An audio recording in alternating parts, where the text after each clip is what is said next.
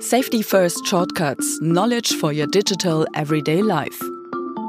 Our mini series provides you with digital know how in compact form. Experts from TÜV Süd and the Google Safety Engineering Center will explain and give helpful advice. My name is Schlinggolmitzer. Today, our topic is Account Compromised What You Can Do Now to Prepare with Stefan Vollmer from TÜV Süd and Jonathan Skelker from Google's Safety Engineering Center. Jonathan, what are the underlying challenges when it comes to compromised accounts? The underlying challenge is that um, people are coming online far more, are doing far more sensitive actions online, storing far more of their personal information, their important data online, uh, which basically increases their vulnerability our whole online security world it rotates around the concept of credentials of a username and password which is actually a very outdated unfortunately mechanism for keeping things safe uh, a password as a concept was invented back in the 60s and i think that the people who invented it never dreamt that it would be used to protect the type of things you know we're now doing online uh, it's kind of like having a you know a, a small little padlock on Fort Knox. It's just not the appropriate type of thing. And so we spend an awful lot of time protecting people's credentials and, and stopping them getting compromised.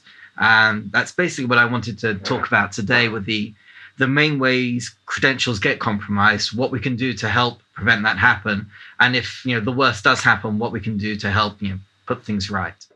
Stefan, what's your take on this? In the current times, the biggest problem in account compromise overall, and we've seen that in the current COVID 19 pandemic, are phishing attacks. And the COVID-19 pandemic showed us how important the digitalization of our economy is.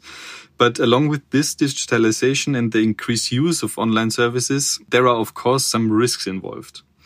During the pandemic, uh, we were able to see that phishing attacks were used more intensely than ever before, unfortunately, and also more successfully than ever before. And there was a huge problem and a huge challenge for everybody in that challenging times.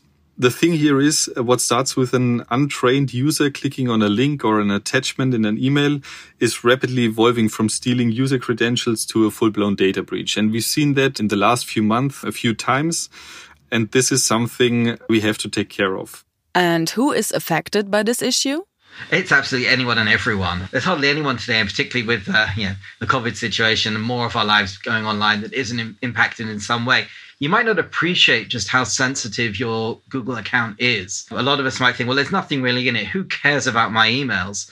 But then you've got to remember that your Google account and your email is the pathway, the gateway to many of the other services you use.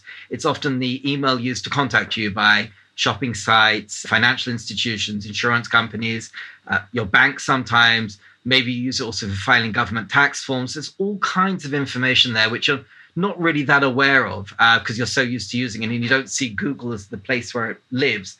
But it just provides access and it can be used for anything from all kinds of theft, identity theft, even if you can get enough information on the person, on their social security numbers, their tax filings, all kinds of things like that. Photographs of a passport you uploaded to your photos just to have it convenient if ever you need it, or your identity cards, all kinds of stuff there's online. Never mind lots of personal data you don't really want shared with other people. So we're all at risk in ways we probably aren't as cognizant of as we should be. What kinds of solutions does Google offer? Well, we, we try to look after your credentials. That's, that's the key thing. The credentials are, are the front door key, the, the, the way you get into all this personal information.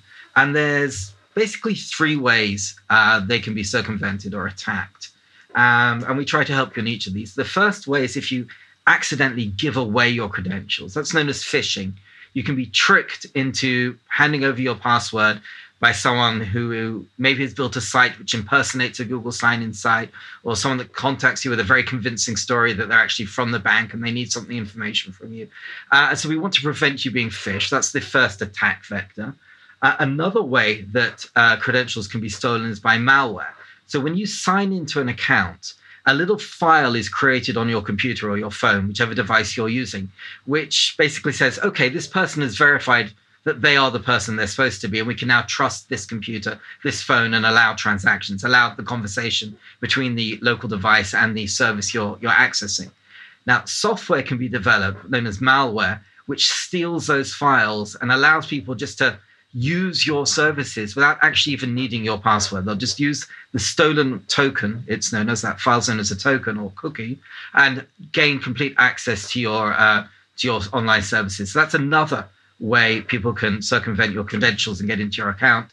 The third way is data breaches. So sometimes the service provider can actually be hacked by the bad people. They can get into the servers where your information is stored and just access your password that way. Now, thankfully, Google hasn't had that happen yet, but if people reuse passwords, your password is only as strong as the weakest service out there you're using it with. So if that gets hacked, and they see, oh, here there's a user with you know username at Google uh, Gmail.com, and oh, here's a password. Let me see if it works on their Google account as well and it does, you're also in trouble. So those are the three main ways you can end up um, getting your account breached. Um, so the mitigation or the way we protect each of those is firstly with the phishing. We have very, very robust um, anti-phishing technology in place. Uh, we have a, a product known as Safe Browsing, which we also share with other providers as well, other browsers. So one thing we have is warning on any phishing page. Similarly, when you get sent emails, you know, we're very, very thorough at removing those. 99 plus percent of those emails won't make it into your inbox, but some will still slip through.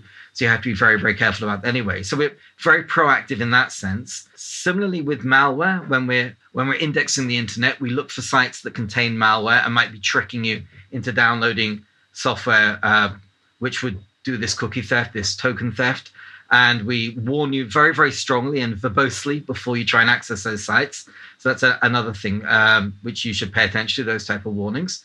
And thirdly, we have um, around the the password reuse and password theft issue.